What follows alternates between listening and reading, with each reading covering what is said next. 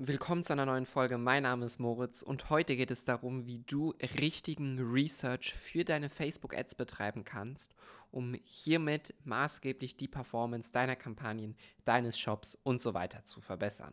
Worauf warten wir? Los geht's. Ads Insights, der Podcast mit Moritz Matzke für alle Facebook-Advertiser und Online-Marketer. Erfahre die besten Strategien, Tipps und Experteninterviews, um deine Social-Media-Kampagnen noch besser zu machen. Was unterscheidet eine erfolgreiche Ad von einer Ad, die meistens einfach nur Werbebudget verbrennt und keine Ergebnisse bringt? Die Antwort dazu lautet oft, dass richtiger Research betrieben worden ist. Beziehungsweise jetzt nicht direkt vor der Ad, vielleicht hast du eine Ad in nur fünf Minuten erstellt und hast damit dann einen super Erfolg gehabt. Dennoch hast du hier was richtig gemacht, denn du verstehst, wer ist die Zielgruppe, was möchte die Zielgruppe sehen, welche Botschaften muss ich kommunizieren. Das heißt, irgendwann vorher hast du mal einen Research betrieben und deshalb ist es so wichtig, dieses tiefgründige Zielgruppenverständnis auch zu deiner oder für deine Zielgruppe zu haben.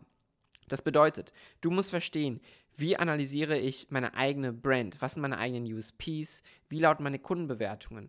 Welche USPs, welche Keywords, welche Punkte werden sehr positiv genannt, welche Punkte werden negativ genannt? Und wie kann man aus diesen ganzen Informationen Werbebotschaften erschaffen, die am Ende mit der Zielgruppe resonieren, eine hohe Click-Through-Rate erzielen und auch wirklich Traffic auf die Seite bringen, die zu Conversions führt und Conversions bei dir im Shop tätig.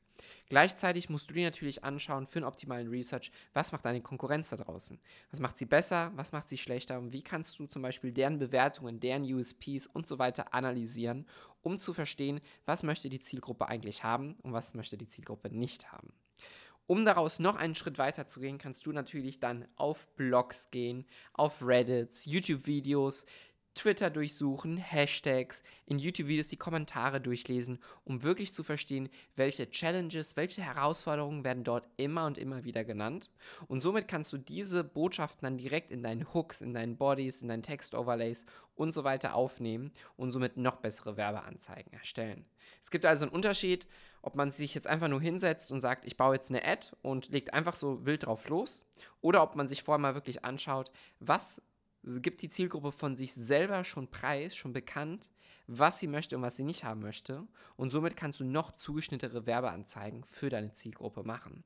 Dein Ziel ist es am Ende, dass du auch ein tolles Kauferlebnis deiner Zielgruppe bietest. Das heißt, versuch deine Zielgruppe nicht zu nerven, einfach nur dein Produkt zu verkaufen, sondern versuch ja wirklich einen Inhalt zu kreieren und einen Inhalt zu kommunizieren, den sie gerne konsumieren möchte. Das sehen wir immer wieder bei unseren Kunden in den Kommentaren, wo wir positives Feedback haben, was für eine coole Ad oder das teile ich mit meinen Freunden oder die Nutzer sind so begeistert von den Produkten und das ist eigentlich das Beste, was dir passieren kann, dass sie selber direkt positives Feedback unter deiner Ad hinterlassen.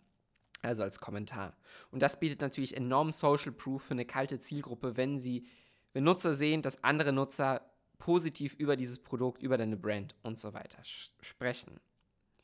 Ein Punkt, den wir dann immer auch noch weitermachen, ist natürlich das Thema AI. Das heißt, wir nehmen diese ganzen Infos, packen die mit ChatGPT zusammen, haben auch unsere eigenen, ähm, sozusagen unseren eigenen gebaut, den wir dann verwenden in ChatGPT, um hier noch weiteres Brainstorming zu zu erschaffen, um noch weitere Variationen von Aussagen, von Keywords und so weiter zu finden, um hier nochmal eine größere Menge an verschiedenen Inhalten zu haben, auf die man zurückgreifen kann, dann bei der Creative-Erstellung. Du siehst, es gibt verschiedene Ansätze, wie du Research für deine Facebook- und Instagram-Ads betreiben kannst. Wichtig ist aber, dass du allgemein einfach einen betreibst und dann auch richtig und nicht unnötigen Research. Ja? Ich wünsche dir also ganz viel Erfolg bei dem Thema. Setz dich nochmal hin, falls du es noch nicht gemacht hast. Optimiere deine Ads basierend auf einmal komplett deine eigenen Analyse und natürlich auch der Konkurrenzanalyse. Und du wirst sehen, du wirst mehrere Punkte finden, die du noch überhaupt nicht auf dem Schirm hast, noch überhaupt nicht kommunizierst, die ein starker Performance-Hebel für deine Kampagnen sein können. Wir hören uns in der nächsten Folge. Bis dahin.